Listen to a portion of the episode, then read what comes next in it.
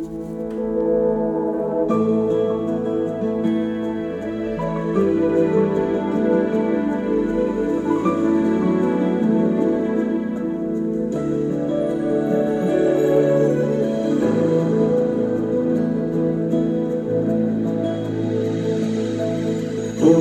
una gran voz viniendo del cielo, el santo del Señor con los hombres está. Vivirá con ellos y serán su pueblo, el poderoso Dios los guiará.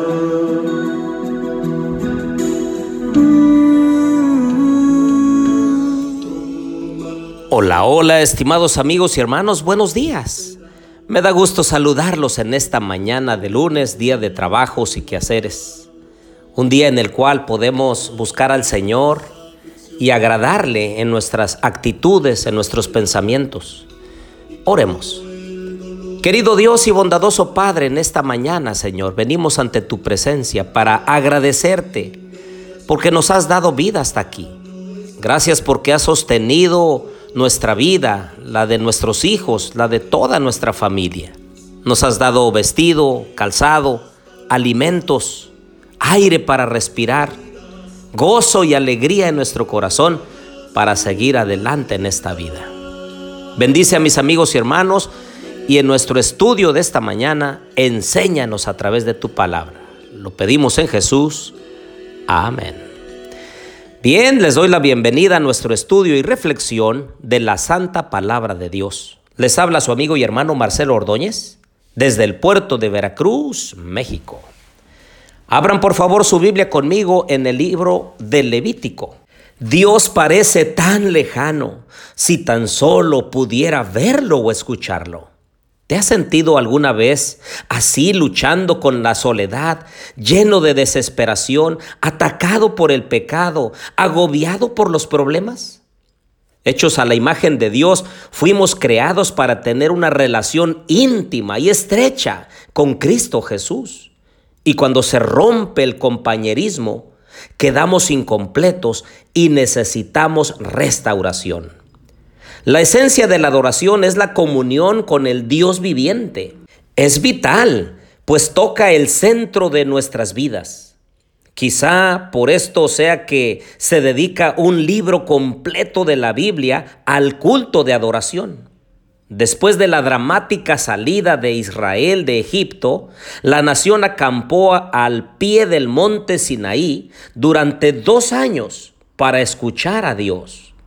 Era un tiempo de descanso, de enseñanza, de edificación y de encontrarse con Él cara a cara. En el libro de Éxodo, como hemos visto todos los episodios pasados, la redención es el fundamento para la limpieza, la adoración y el servicio en Levítico.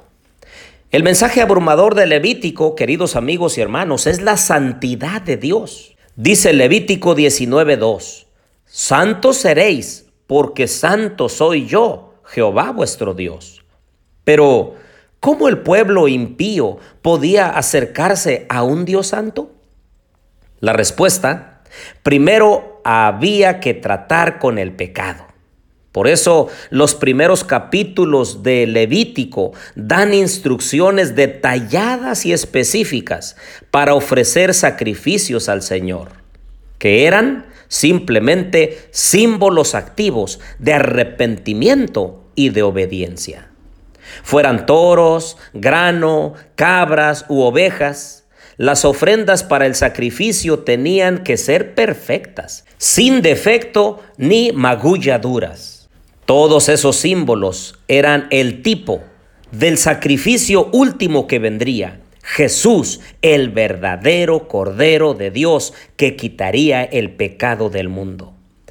Pero Jesús ahora ha venido y ha abierto el camino hacia Dios como el sacrificio último al dar su vida como el sacrificio final en nuestro lugar.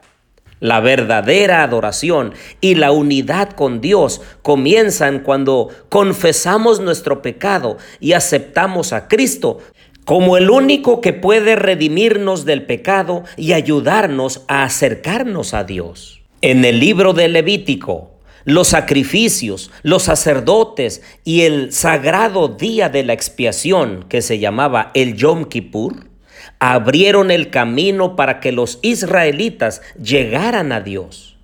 El pueblo de Dios tenía que adorarlo también con sus vidas. Por eso leemos las leyes de la pureza, las reglas para la vida diaria concernientes a las responsabilidades familiares, la conducta sexual, las relaciones, la mundanalidad y los votos. Estas instrucciones incluyen un caminar santo con Dios y los patrones de vida espiritual se siguen aplicando hoy en día. Por lo tanto, la adoración tiene un aspecto horizontal, es decir, Dios es honrado por nuestras vidas al relacionarnos con los demás. Pero también tiene una relación, un caminar en el sentido vertical, nuestra responsabilidad y conducta para con Dios. Al leer el libro de Levítico, queridos amigos y hermanos, dediquemos nuestra vida nuevamente a la santidad y adoremos a Dios en confesión privada, en un culto público y en celebración de grupo. Esta es una semana especial porque estamos llevando en muchas iglesias reuniones de la semana de gratitud, en la cual nosotros ofrecemos sacrificios a Dios de presencia, de tiempo, de recursos, de dedicación, de esmero, de esfuerzo. Hagamos de esa adoración un asunto de culto, de adoración a Dios con todo nuestro corazón.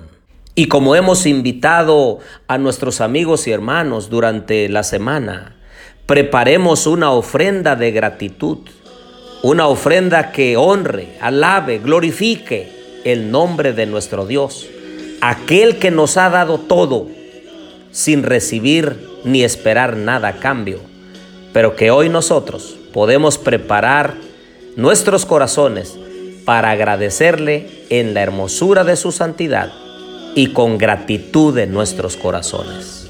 Oremos. Querido Dios y bondadoso Padre, vamos a comenzar un nuevo día, Señor. Te pedimos que estés con nosotros. Cuida nuestro salir y nuestro entrar. Bendícenos hoy. Lo pedimos en Jesús. Amén. Señor y Salvador,